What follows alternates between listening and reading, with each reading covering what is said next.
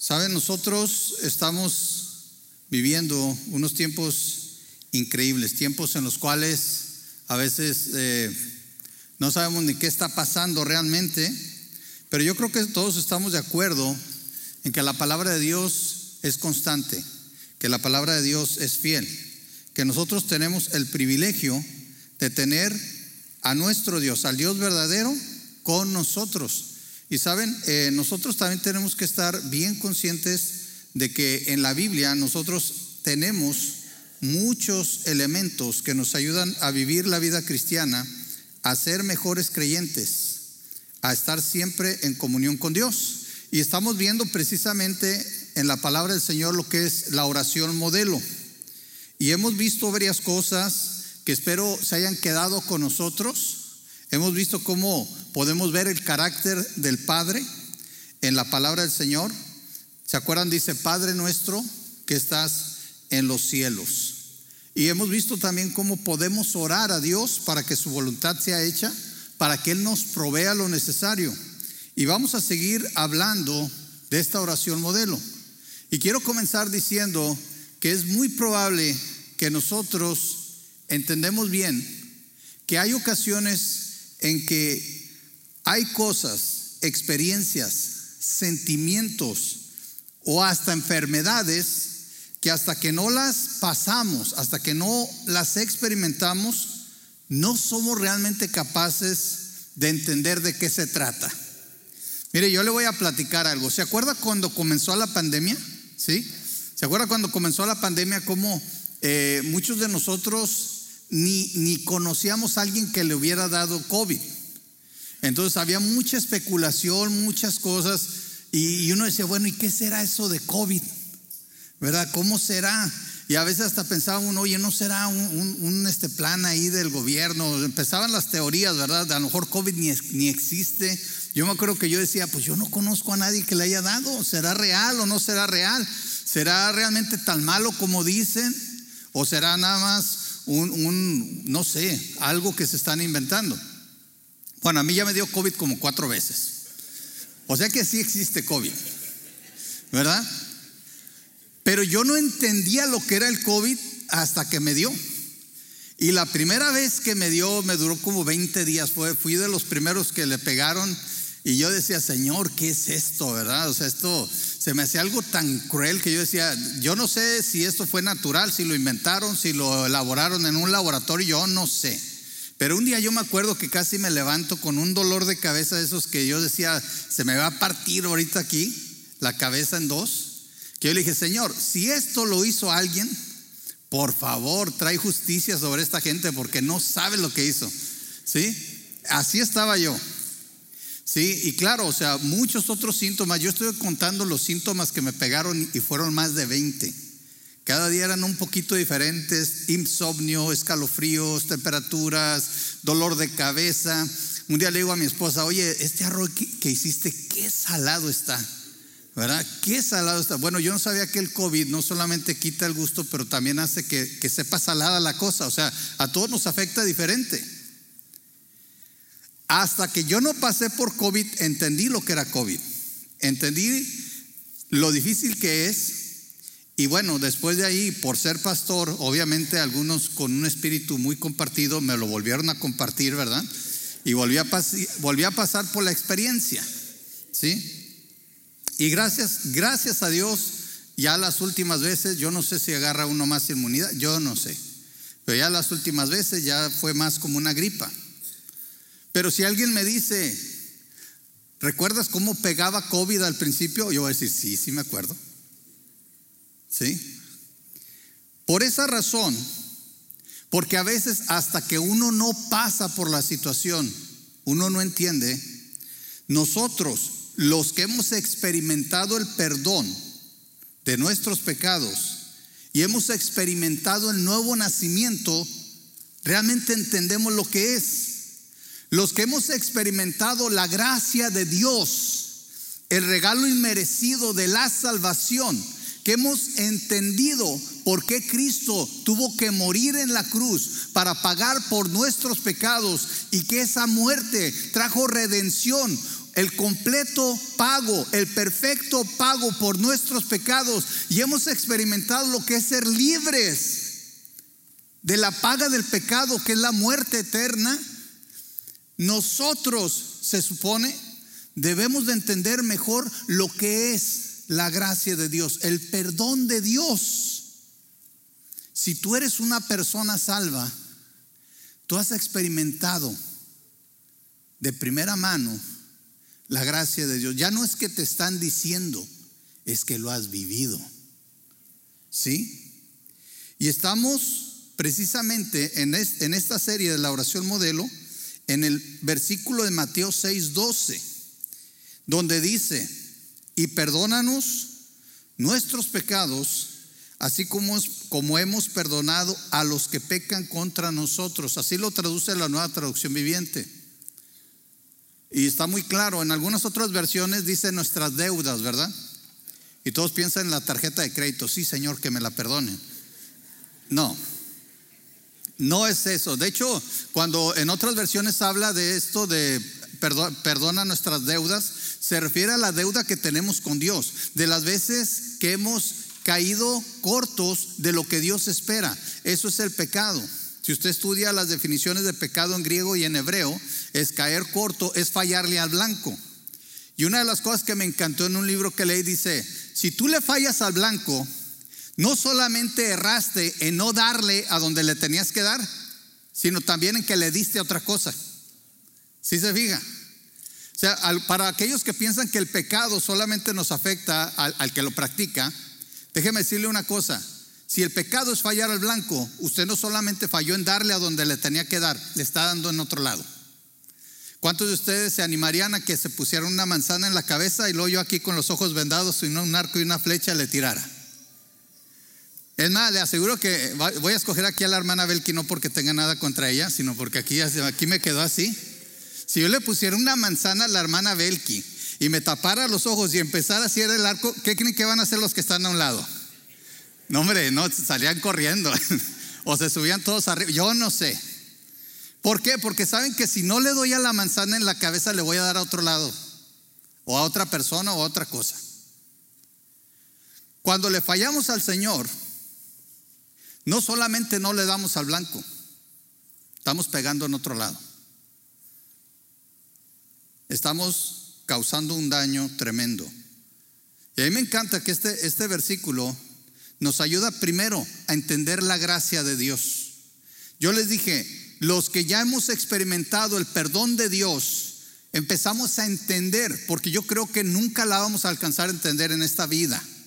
Cuando ya el Señor nos libere de este cuerpo, cuando el Señor nos libere de la naturaleza pecaminosa, tal vez, tal vez alcancemos a entender plenamente lo que es la gracia de Dios.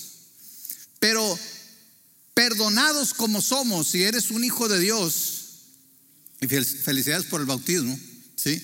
Porque esa es una muestra de un nuevo nacimiento, de algo que ya ocurrió en nuestros corazones. ¿Sí?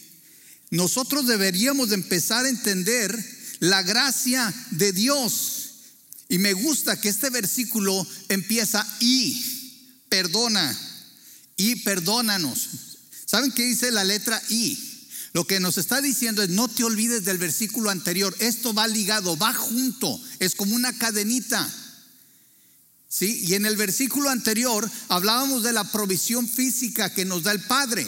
Bueno, ahora vamos a hablar de la provisión espiritual, porque nosotros como seres humanos no solamente necesitamos alimentarnos físicamente, necesitamos estar bien físicamente, pero también necesitamos estar bien delante de Dios espiritualmente. Y mientras la provisión física la puede proveer el Padre, igual por su gracia y por su misericordia, también necesitamos diariamente la comunión con el Padre.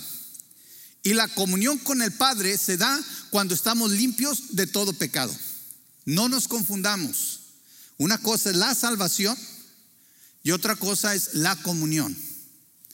Nosotros somos salvos una sola vez y para siempre. El perdón de Dios llega a nuestras vidas cuando aceptamos a Cristo como Señor y Salvador y dice la palabra que Él nos limpia de todo pecado. Ya no hay pecado que nos pueda condenar.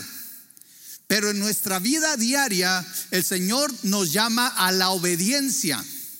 Al, al, hacer su voluntad, nosotros obedecemos al Padre y mantenemos una obediencia, mantenemos una comunión. La Biblia está llena de, de, mandatos, pero no se confundan, no son para salvación, porque por gracia sois salvos por medio de la fe. Y esto no es de vosotros, la salvación es un don de Dios. Entonces yo no obedezco a Dios para ser, para ser salvo.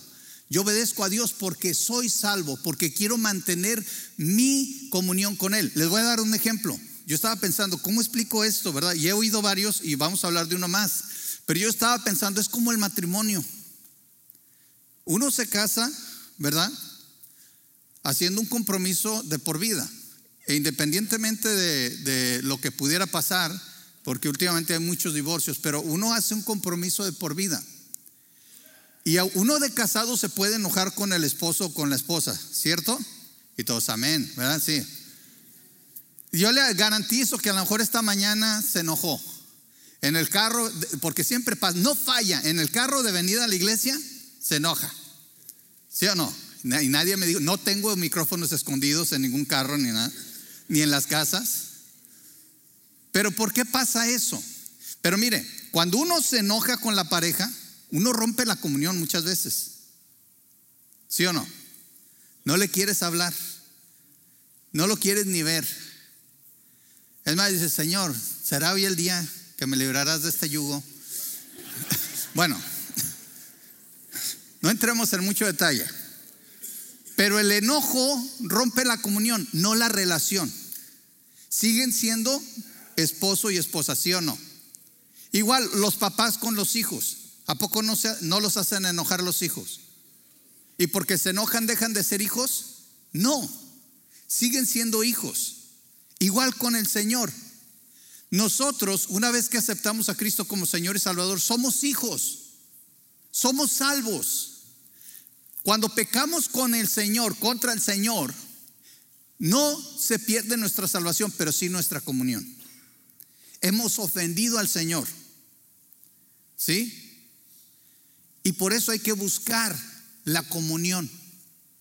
Hay que buscar el perdón. Por eso Jesús, conociéndonos, sabiendo quiénes somos y que tenemos una naturaleza pecaminosa de la cual Él no nos ha librado, pero nos ha dado un Espíritu Santo que es la tercera persona de la Trinidad, es Dios mismo morando en nosotros. Jesús dice, busquen el perdón de sus pecados. Y este también, así como cuando decíamos, ¿sí? Danos el pan diario, este también es un mandato que es más bien una súplica. Está en modo imperativo y perdónanos. Pero no no le exigimos a Dios, venimos con humildad. ¿Sabe por qué? Porque para pedir perdón, usted primero necesita reconocer que cometió una falta, que cometió pecado. No podemos pedir perdón si no estamos reconociendo que le hemos fallado al Señor. Y para eso a veces cuesta. Otra vez volviendo al ejemplo del matrimonio. ¿Verdad? No sé por qué los esposos somos así. Pero la esposa se enoja y no sabemos ni por qué. ¿Sí o no? Lo peor es que luego vamos, ¿y qué pasó? Nada. ¿Qué hice? Tú debes de saber. Ahora está divino, dije. Y no se hagan, miren, se ríen porque saben que es cierto, porque les ha pasado, ¿sí o no? Por eso dicen, las esposas no sé si tienen relación con los elefantes, a veces digo, a lo mejor sí, porque todos se acuerdan. Dicen que los elefantes tienen buena memoria y en vez de ponerse histéricas se ponen históricas, o sea, empiezan a recordar todo. Y nosotros los hombres, ni cuenta. ¿Qué hice? Y empieza uno a ver, me levanté, fui al baño, a lo mejor me tardé mucho. Sería eso. Y empezamos. Miren, Mientras no entendemos la falta, es difícil pedir, perdón, ¿sí o no? ¿Sí? Y un hombre nunca gana, un hombre se ofende y le dice a la esposa, y yo no sé cómo a los dos minutos nosotros somos los que tenemos la culpa. Y luego estamos, estamos buscando en nuestro corazón el cómo pedir perdón. Y eso es bueno. Pero entendamos una cosa, dejando la broma, hablando de Dios, Dios es bien claro en lo que es bueno y lo que es malo. Él es el que declara lo que está bien y lo que está mal. Yo no puedo voltearle la tortilla, que es como le digo a mi esposa, ya me volteaste la tortilla. No podemos voltearle la tortilla a Dios, no le podemos decir, ¿sabes qué? Es que eso fue tu culpa, Señor. ¿Por qué me, y así me han dicho a mí, es que ¿por qué Dios me puso en esa situación? ¿Te puso Dios o te pusiste tú solo ahí? Si Dios es tan claro en lo que es pecado, tenemos que hacerle caso a Dios y no vamos a justificarnos, porque si nos justificamos, entonces no estamos arrepentidos. Y si no estamos arrepentidos, no pedimos perdón sinceramente. De hecho, la definición de arrepentimiento es estar de acuerdo con Dios en lo que Él dice que está mal y señalarlo como pecado y apartarse del pecado. Si usted empieza a decir, Señor, es que tú dices que esto es pecado, pero mira, es que tú no has considerado mis circunstancias, ya no estás bien. Ya no hay arrepentimiento. Si tú dices, y perdónanos, tienes que estar ya en el punto donde has reconocido tu pecado, donde estás de acuerdo con Dios y le dices, Señor, sí, tú dices que esto está mal, yo lo reconozco y te pido perdón. Ahora, a veces si no has llegado ahí, a mí me ha pasado, yo le digo, Señor, ayúdame a entender. A lo mejor realmente estoy mal aquí. ¿En qué estoy mal, Señor? ¿Qué es lo que estoy haciendo mal? Porque hasta que yo no lo entienda, yo no puedo pedir perdón. Y a veces sí le digo, Señor, perdóname, pero ayúdame a entender, porque no lo quiero volver a hacer.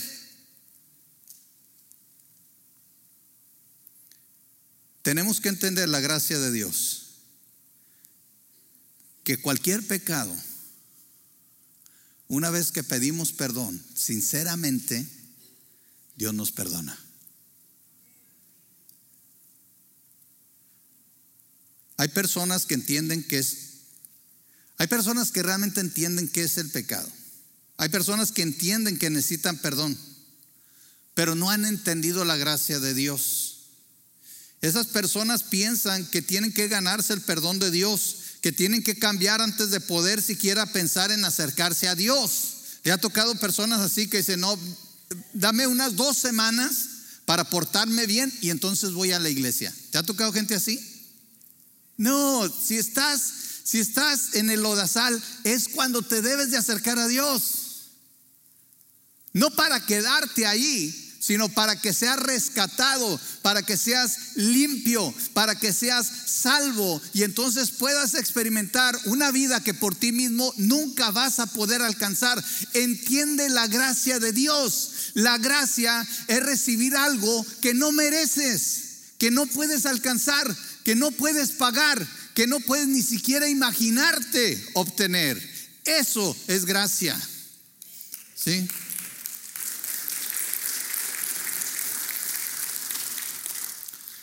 Y cuando empezamos a entender la gracia de Dios es cuando venimos delante de Dios y le pedimos perdón, porque sabemos que Él nos puede perdonar.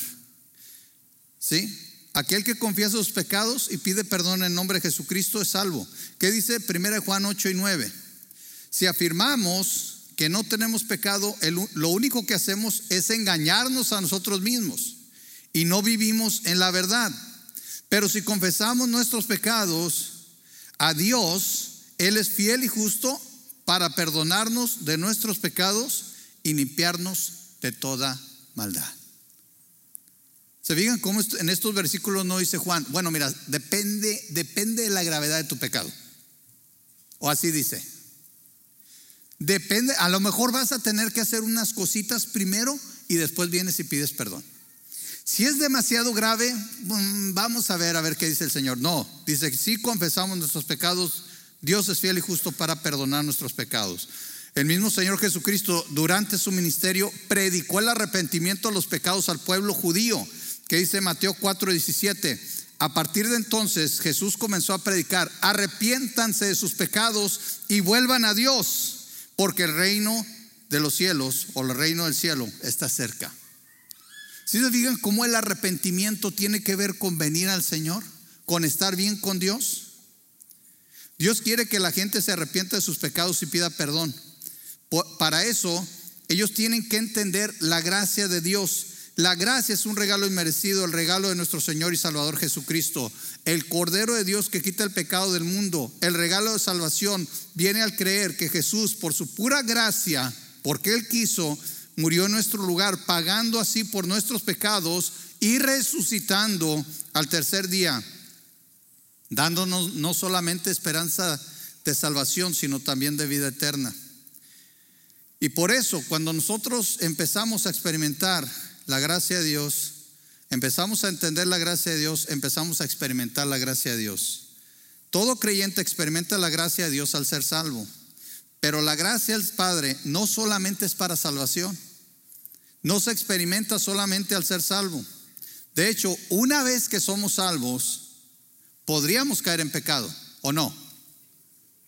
Entonces, ¿seguimos necesitando la gracia de Dios? Sí. Seguimos necesitando de que Dios nos perdone. Necesitamos mantener la comunión que muchas veces rompemos con nuestro pecado. Ahora, por ahí, cuando Pablo estaba explicando el concepto de la gracia a los romanos, algunos decían, ah, entonces cuando yo peco, Dios me muestra su gracia. Sí, entonces voy a pecar mucho para que Dios me muestre su gracia muchas veces. ¿verdad? Al fin que Dios me va a perdonar. No, fíjense lo que dice Romanos 6, 1 al 2. Ahora, bien, dice Pablo, ¿deberíamos seguir pecando para que Dios nos muestre más y más su gracia maravillosa? Por supuesto que no. Fíjense lo que dice, nosotros hemos muerto al pecado. Entonces, ¿cómo es posible que sigamos viviendo en pecado? Si tú has experimentado la gracia de Dios, si entiendes lo que es el pecado y cómo el pecado ofende a Dios, y dices que amas a Dios, ¿cómo vas a vivir en pecado? La gracia de Dios la hemos experimentado la experimentamos diaria. Y a veces la seguimos necesitando. Pero en teoría, el cristiano debería siempre apuntar por una vida en santidad todos los días al punto de que sea cada vez menos. Eso se llama madurez. Cuando maduramos en nuestra fe, no que dejemos de necesitar la gracia de Dios, es que en teoría debemos de ir avanzando en el cuidado de nuestras vidas espirituales, al punto de que ya no cometemos una y otra vez los mismos pecados. Otra vez, no estoy diciendo que dejamos de pecar porque luego por ahí anda gente diciendo, no, es que si eres un verdadero creyente ya no pecas. Mentira. Primera de Juan lo leímos y, me brinqué unos versículos porque hay uno muy interesante que dice, si decimos que no hemos pecado, ¿sí? Nos engañamos primero a nosotros, pero también hacemos a Dios mentiroso. Dios dice que pecamos, por eso necesitamos el perdón. Es bueno que experimentemos la gracia de Dios, primero en nuestra salvación y después en nuestra vida diaria para restablecer nuestra comunión después de que pecamos. Le voy a pedir un favor. Yo voy a pedirle que levante la mano si usted piensa que cada día necesita la gracia de Dios. Levante la mano, ¿sí? Amén. Yo también. Está levantada con propósito, no es, no es como nomás para que usted la levante. Yo todos los días necesito la gracia de Dios. Yo ya, yo ya conozco la gracia de Dios, la conocí personalmente cuando tenía 13 años. Yo me convertí al Señor Jesucristo a los 13 años. Y desde entonces, como creyente, todos los días necesito la gracia de Dios. Todos los días necesito restablecer mi comunión con el Padre. Todos los días hago algo que le ofende a Él. Y muchas veces que ofende a mis hermanos o a mis hermanas. ¿Sí? Y por eso he entendido algo. así como yo pido gracia a Dios, yo debo de saber extender gracia. ¿Sí? Entonces hemos visto estos tres puntos. Primero, entendemos la gracia de Dios. Después, experimentamos diariamente la gracia de Dios. Y después, extendemos igualmente la gracia de Dios. El apóstol Pablo muchas veces le deseó a sus hermanos en Cristo que recibieran la paz de Dios, pero también la gracia de Dios. Y le voy a decir algo, no es solamente porque la necesitamos para el perdón de nuestros pecados, sino que la necesitamos para extenderla a otros. Le dije, cuando fallamos, que pecamos contra Dios, a veces nosotros pensamos, no, pues es mi pecado, nomás me afecta a mí. No es cierto. Muchas veces pecamos contra Dios cuando no amamos a nuestros hermanos, cuando ofendemos a nuestra familia espiritual, a nuestros semejantes, ¿sí? Le voy a leer un versículo que está en 1 Tesalonicenses 1.1, donde Pablo, Silas y Timoteo le escriben a los tesalonicenses y les dice, nosotros Pablo, Silas y Timoteo escribimos esta carta a la iglesia de Tesalónica. A ustedes que pertenecen a Dios, fíjense, está hablando a creyentes. A ustedes que pertenecen a Dios Padre y al Señor Jesucristo. Y luego dice, que Dios les dé gracia y paz. ¿Se fija? Necesitamos de la gracia de Dios, no solamente para nosotros, sino para extenderla a otros. ¿Sí? Miren, la oración dice, y perdónanos nuestros pecados así como hemos perdonado a los que pecan contra nosotros. ¿Se fijan en esa segunda parte? Perdónanos nuestros pecados de la misma manera que nosotros qué? Perdonamos a los que pecan contra nosotros. Ahí es donde se ve que podemos extender la gracia. Órale.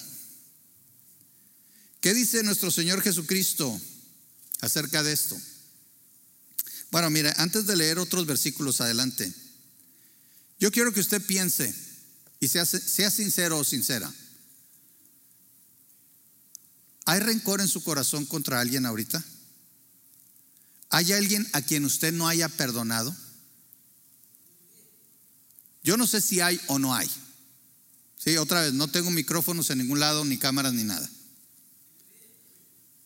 Pero yo sé que en la vida Muchas veces hay gente que nos lastima. Y mire, es diferente, como decimos, hacernos de la, de la vista gorda. Es diferente meter las cosas debajo de la alfombra para que no se vean a perdonar. Perdonar no es necesariamente olvidar, así que si se acuerda de algo que le hicieron, pero si se acuerda sin rencor, sin resentimiento, si ya no le duele, si ya lo puede platicar como algo que pasó sin sentir nada en su corazón, entonces tal vez ha perdonado. Pero si usted ve una persona y todavía le duele, todavía le lastima, si ya le puso una etiqueta a esa persona y no lo puede ver, a lo mejor no ha perdonado. ¿Sí? Dice, perdónanos así como nosotros perdonamos. Y me encanta que después Jesús da como una extensión de esto, una explicación un poquito más clara de por qué es importante perdonar. Y quiero que lo oiga bien. Ahí mismo en Mateo 6, pero versículos 14 y 15 dice, si perdonas a los que pecan contra ti, tu Padre Celestial te perdonará a ti. Pero si te niegas a perdonar, fíjate bien, si te niegas a perdonar a los demás, tu Padre no perdonará tus pecados. Órale, está fuerte eso, ¿no? Ahora, déjeme explicarle una cosa. No es que Dios está condicionando su gracia. Dios nos quiere perdonar, ya lo leímos, ¿verdad? Si confesamos nuestros pecados, Dios es fiel y justo. Pero precisamente por su fidelidad y su justicia con la cual Dios nos perdona, también por su fidelidad y justicia no nos puede perdonar si no estamos arrepentidos verdaderamente. Y cuando nosotros, ¿se acuerda que le dije? La comunión tiene que ver con la obediencia. Dios ya me salvó, pero ahora busco mi santificación, el apartarme para Dios, el estar bien con Dios. ¿Qué dice nuestro Señor Jesucristo después en Mateo 22, 37 al 40? Cuando alguien viene y le pregunta al Señor, Señor, entonces, ¿cuál es el mandamiento más importante? ¿Qué dice el Señor? Dice, Jesús contestó, ama al Señor, tu Dios, con todo tu corazón, con toda tu alma y con toda tu mente. Este es el primer mandamiento y el más importante. ¿Sí lo oíste? Hay un segundo mandamiento, dice el Señor, que es igual, igualmente importante. ¿Cuál es? Ama a tu prójimo como a ti mismo. Cuando no perdonas, no estás amando. Cuando no perdonas, no estás extendiendo gracia. No perdonamos porque la gente lo merezca. Perdonamos porque así como Dios nos perdonó sin merecerlo, Él nos dice, también tú ama. No odies. No te llenes de rencor. Ama. Perdona por gracia. ¿Si entendemos eso? O sea que yo voy a perdonar no porque la persona lo merezca. A veces esperamos a que la, la persona venga y se ponga cuentas con nosotros. ¿Sabes? Una vez salvo, una vez salvo, yo tengo porque tengo a Dios en mi corazón, al Espíritu Santo, porque he conocido la gracia de Dios, porque todos los días recibo gracia, no solamente para el perdón de mis pecados, sino para poder amar a otros que no lo merecen.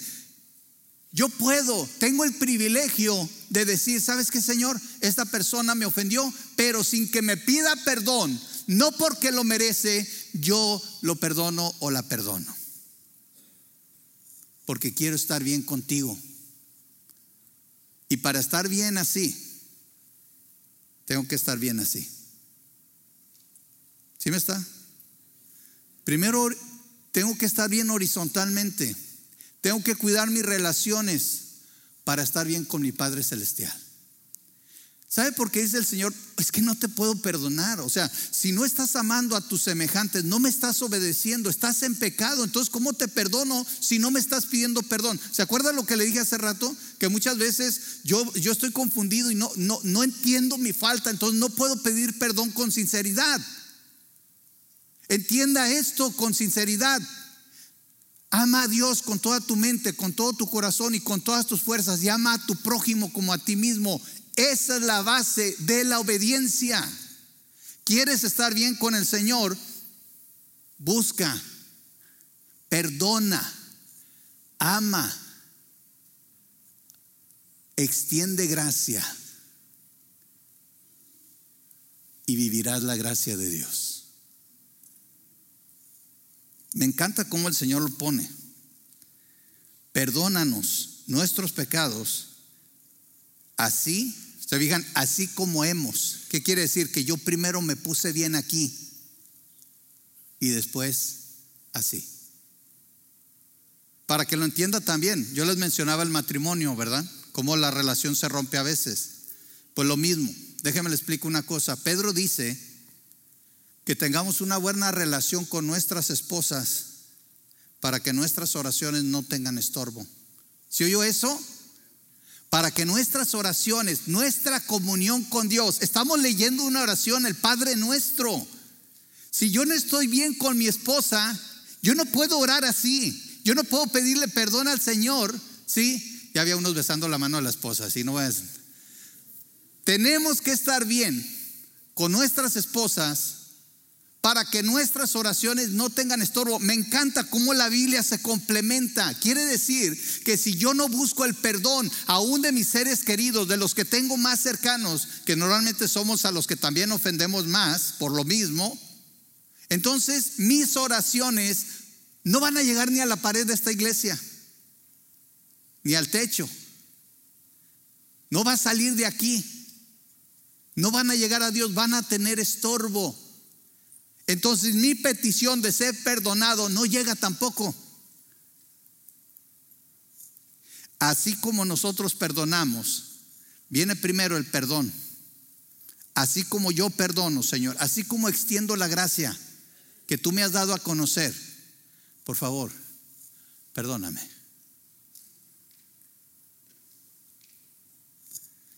Yo no sé cómo está tu vida, pero entiende, cuando no perdonamos, no estamos en obediencia. Y por eso Dios no nos puede perdonar también a nosotros, porque no estamos obedeciendo. No estamos buscando la comunión con Dios, no estamos amando a Dios con todo nuestro corazón, nuestra alma y nuestra mente. Nosotros podemos perdonar y extender la gracia y que esto se quede contigo. Podemos perdonar y extender la gracia de Dios sin que la otra persona, la que nos ofendió, nos pida perdón. Ese es un privilegio nuestro. Y dejamos de ser esclavos de nuestro rencor de nuestro odio. Dejamos de ser esclavos de nuestra carne. Dejamos de ser esclavos de aquellos que a lo mejor hasta ni cuenta se dieron que nos ofendieron.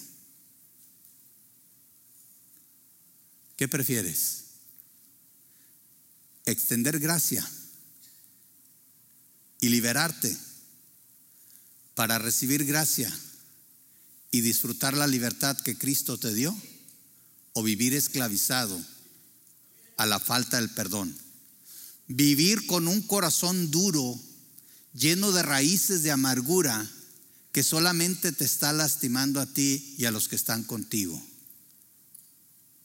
Como hemos extendido gracia, Señor, danos gracia. Como hemos extendido perdón, Señor, perdónanos. Vamos a orar. Señor, muchas gracias por el perdón que tú nos has dado por nuestros pecados, por la salvación en nuestro Señor Jesucristo. Ayúdanos ahora que hemos experimentado, que entendemos un poco más tu gracia, Señor. Ayúdanos también a extender la gracia.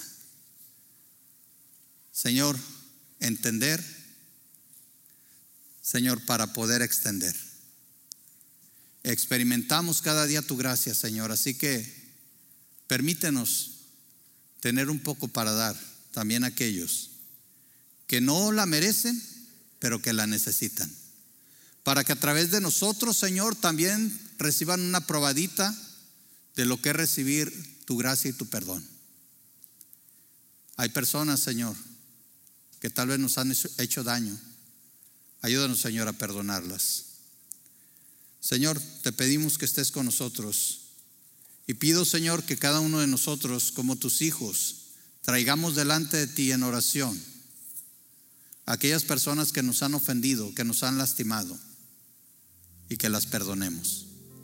Que las llevemos ante tu altar para que tú, Señor, nos ayudes a extender esa gracia, para ser libertados de la amargura para ser libertados del enojo, para vivir tu gracia, Señor. Te pedimos todo esto y pido por mis hermanos para que actúen de acuerdo a lo que tú les has enseñado, Señor. Y si tú, si hay alguien aquí que no ha conocido todavía tu gracia, te pido que la salvación llegue a su vida, que puedan creer en Cristo como Señor y Salvador y puedan recibir esa gracia inmerecida, ese don, ese regalo de nuestro Señor Jesucristo. Te pedimos todo esto en el nombre de nuestro Señor Jesucristo. Amén. Ahora vamos a pasar a un tiempo muy especial. Nuestra salvación no hubiera podido ser posible sin el sacrificio de nuestro Señor Jesucristo. Y vamos a pasar a celebrar la Santa Cena y quiero preguntarle, ¿todos tienen ya uno de estos elementos? Si no, levante su mano, por favor. Y nuestros sugieres le van a hacer, levanten alto su mano para que los vean. No la baje hasta que reciba su elemento, por favor. Eh, si le faltan eh, la copa que contiene ya el pan y, el jugo de uva, le pido que mantenga su mano levantada para que nuestros sugieres sepan a dónde llevarlas.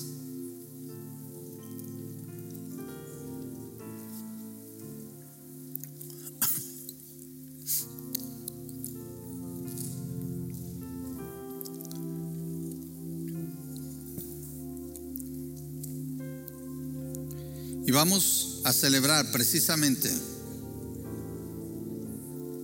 hablando de la gracia de Dios, hablando del perdón de Dios, vamos a, celebrar esa salvación que era imposible para nosotros, pero que nuestro Señor Jesucristo logró en la cruz.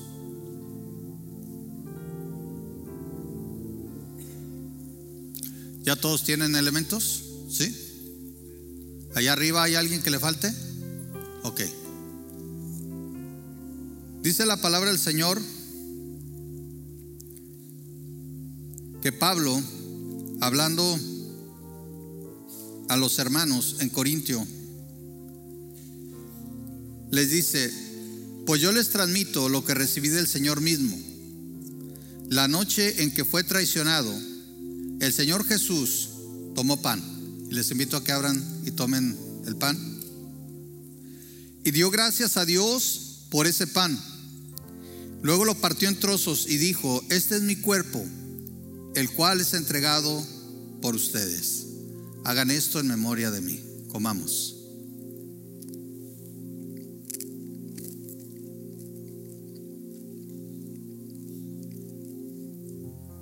Señor, te agradecemos por tu cuerpo que fue inmulado en la cruz, Señor. Señor, gracias que tú en tu palabra dijiste que tú tenías el poder para dar tu vida. Y Señor, la diste por gracia. Fuiste el regalo de Dios para poder nosotros tener el perdón de nuestros pecados. Gracias Dios te recordamos a través de este pan, sabiendo Señor que tu cuerpo recibió el castigo que nosotros deberíamos haber llevado. Gracias Dios.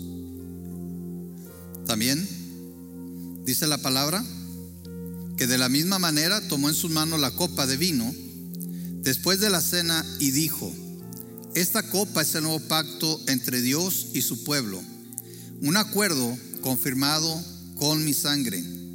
Hagan esto en memoria de mí todas las veces que la beban. Bebamos.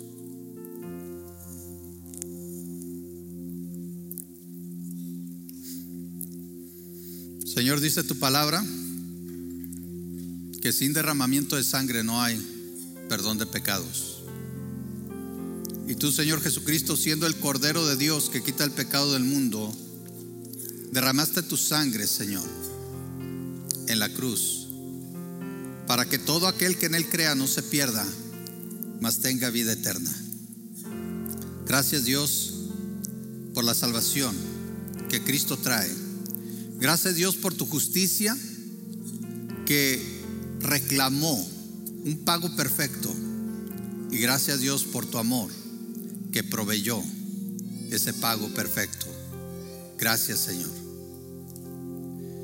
Dice la palabra también que cada vez que coman este pan y beban esta copa, anuncian la muerte del Señor hasta que Él venga. Mis hermanos, quiero que recuerden que esto no es un rito nada más, es una celebración y es un recordatorio. El Señor vuelve, el Señor viene y tenemos que estar preparados. Que Dios les bendiga.